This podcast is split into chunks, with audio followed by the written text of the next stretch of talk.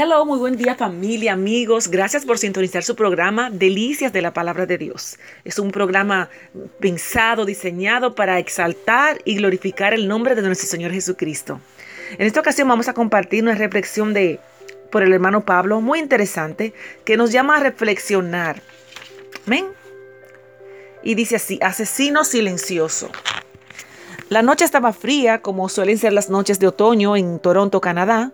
Dentro de la casa el ambiente era grato. Había eh, compartido una rica cena con 10 personas alrededor de la mesa familiar.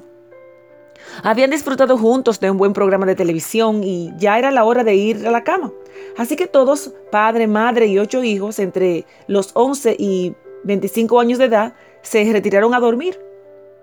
Encendieron el calentador de gas, apagaron las luces, se acurrucaron en sus cobijas y se durmieron. Hasta allí todo era normal, pero jamás volvieron a despertarse. El gas del calentador asesino silencioso dio cuenta de, los diez durmientes. La familia entera pasó de un sueño al otro sin sentir nada. Muchos son los casos registrados de personas que mueren por el gas de los calentadores.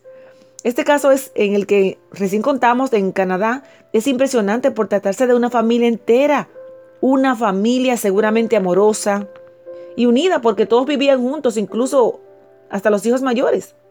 Pero el gas se los llevó a todos sin darles tiempo de reaccionar o defenderse.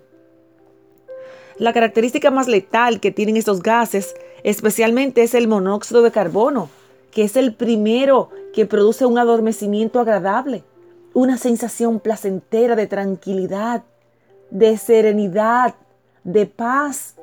Pero luego que adormece a sus víctimas, las mata sin piedad.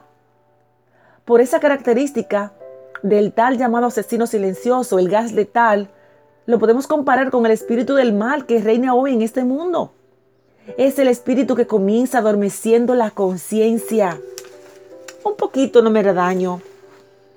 Eso no es nada produce una sensación de bienestar que calma, da la impresión de que todo está bien, que la vida es buena y que hay que disfrutarla.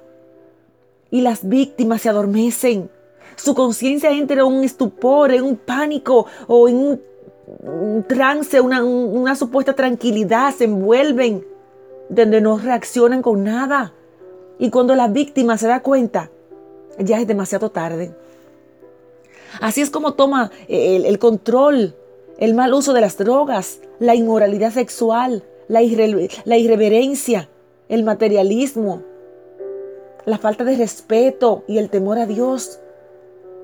Estos gases mortales se han infiltrado en la sociedad y en, eh, eh, y en, las familias, tomando sus garras con ellas. Y muchos podrán decir, ¿qué importa?